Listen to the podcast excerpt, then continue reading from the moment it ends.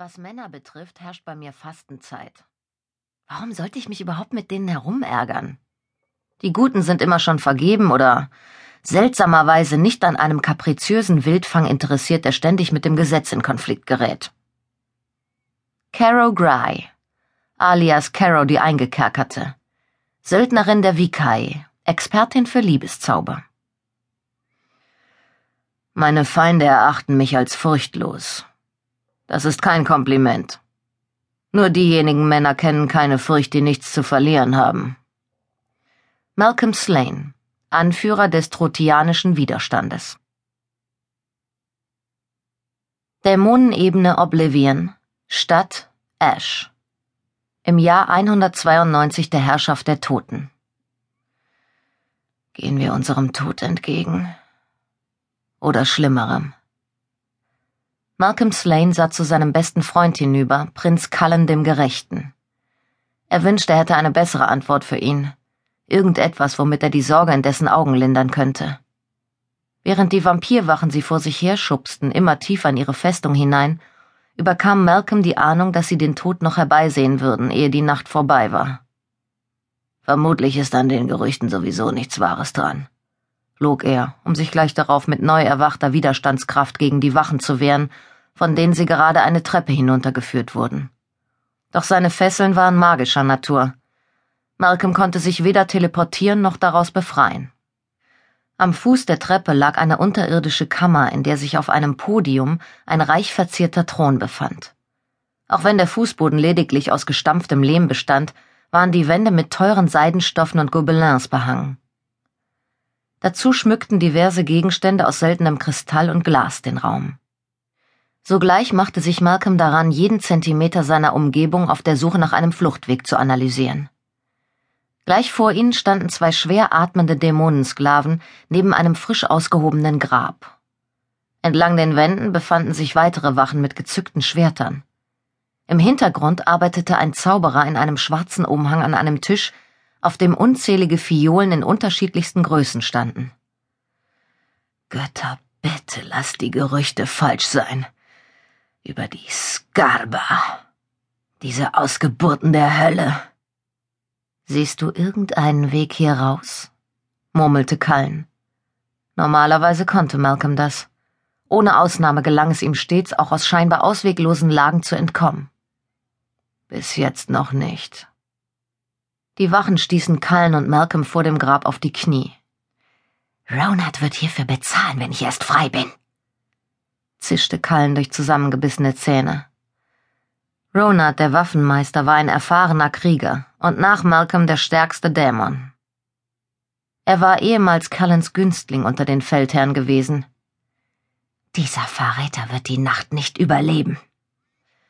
Es war Ronald, der Malcolm den Vampiren ausgeliefert hatte, was an sich schon einer Katastrophe gleichkam. Doch ohne Malcolms unerschütterliche Verteidigung war Cullens Festung eine Woche später gefallen und der geliebte Prinz der Trotianer war gefangen genommen worden. Durch seinen Hass auf Malcolm geblendet, der vom Sklaven zum Feldherrn aufgestiegen war, hatte Ronald Kallen und sämtliche Trotianer unwissentlich dem Untergang geweiht. Seine eigene Rache hatte Malcolm bereits aufs genaueste geplant. Da er weder über Kallens Güte noch über dessen Edelmut verfügte, würde seine Vergeltung weitaus grausamer ausfallen, als es sich der Prinz je ausmalen könnte. Ohne Vorwarnung translozierte sich ein Vampir in den Raum, direkt auf den Thron. Der Mann war in teure Seidenroben gekleidet, seine Haut war blass. Oblivions brennend heiße Sonne hatte nicht die geringste Spur darauf hinterlassen.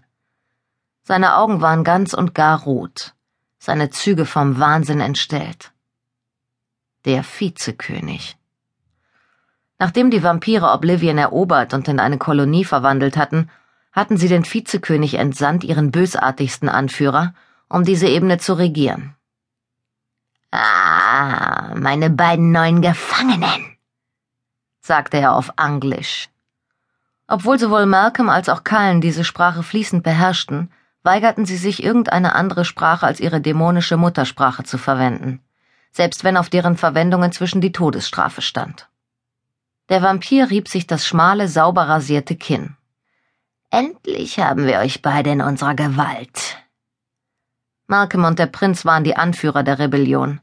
Ihre Vernichtung würde gleichzeitig den Widerstand brechen, daher hatten die Vampire fieberhaft nach ihnen gesucht. Als der Vizekönig mit den Fingern schnipste, verließen die beiden Sklaven den Raum, um Sekunden später mit einem bewusstlosen Dämonenjungen zurückzukehren. Ein Angehöriger ihres eigenen Volkes, der einem Vampir als Erfrischung gereicht wurde. Als kleine Zwischenmahlzeit. Malcolm begann zu schwitzen. Er wehrte sich immer heftiger gegen seine Fesseln, ohne sich jedoch von ihnen befreien zu können. Der Vampir zog den Jungen zu sich heran und beugte sich über dessen Hals. Bei diesem Anblick erfasste Malcolm eine ungeheure Wut. Dieses Schmatzen. Er fletschte die Fänge, überwältigt von den Erinnerungen an seine Kindheit als Blutsklave. Sein einziger Trost bestand darin, dass der Junge bewusstlos war. Ein Luxus, der ihm selbst nie vergönnt gewesen war. Bei ihm hatten die Vampire auch nicht aus dem Hals getrunken, denn das wäre allzu leicht zu sehen gewesen, und er war nicht nur um seines Blutes willen als Sklave gehalten worden. Ruhig, Malcolm, murmelte Kallen auf dämonisch. Du darfst jetzt nicht den Kopf verlieren. Wie oft hatte Kallen eben diese Worte schon gesagt? So lange schon bewahrt der Prinz mich davor, den Verstand zu verlieren. Der Vizekönig ließ den Jungen vom Podium auf den Boden fallen, als ob er Abfall wäre, und tupfte seine Lippen mit einem frisch gestärkten Tuch ab. Ich muss gestehen, ihr beiden fasziniert mich, seine roten Augen brannten vor Neugier. Eine Freundschaft zwischen einem verehrten Mitglied der königlichen Familie und seinem brutalen Wachhund. Der mächtigste der Mächtigen und. Er machte eine nachlässige Geste mit der Hand in Malcolms Richtung. Niemanden hatte diese Freundschaft mehr überrascht als Malcolm.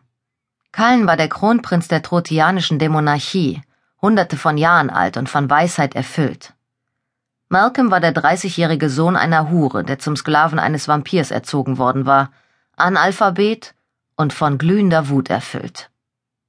Und doch waren Kallen und er Waffenkameraden geworden, Brüder im Geiste, wenn auch nicht durch Blutsverwandtschaft. Kallen sprach immer davon, dass er etwas Besonderes in Malcolm gesehen habe, eine angeborene Edelmütigkeit, als ob er ahnte, wie sehr sich Malcolm danach sehnte, adelig zu sein. Vaterlos, mittellos und ignorant, fuhr der Vizekönig mit dröhnender Stimme fort. Der Sohn einer Dämonin, die ihren Körper verkaufte. Er lachte gehässig. Bis sie einen ihrer Söhne verkaufen konnte. Nichts davon konnte Malcolm leugnen. Mit welcher Vehemenz du dich an das Leben klammertest, wo du doch eigentlich nicht mehr als ein Haufen Abfall in einer finsteren Seitengasse hättest sein dürfen. Wenn Malcolm auch nicht von edlem Geblüt ist, sagte Kallen, zeichnen ihn doch seine Taten als Edelmann aus. Kallen, immer verteidigt er mich. Den Vizekönig schien dies zu amüsieren. Ich kann mir niemanden denken, der unbedeutender wäre als du. Und dennoch warst du so unverfroren, uns zu widerstehen, obwohl du wusstest, dass der Tod dich erwarten würde. Erstaunlicherweise hättest du uns beinahe aufgehalten, Dämon. Malcolm konnte kaum glauben, was der Vampir sagte. Auch wenn er zahlreiche Schlachten gewonnen hatte, hätte er sich nie vorstellen können, dass der Feind kurz vor dem Rückzug stehen könnte. Malcolm kannte Oblivion nur unter der Herrschaft der lebenden Toten. Jahrzehnte vor seiner Geburt waren sie von einer fremden Ebene gekommen, die von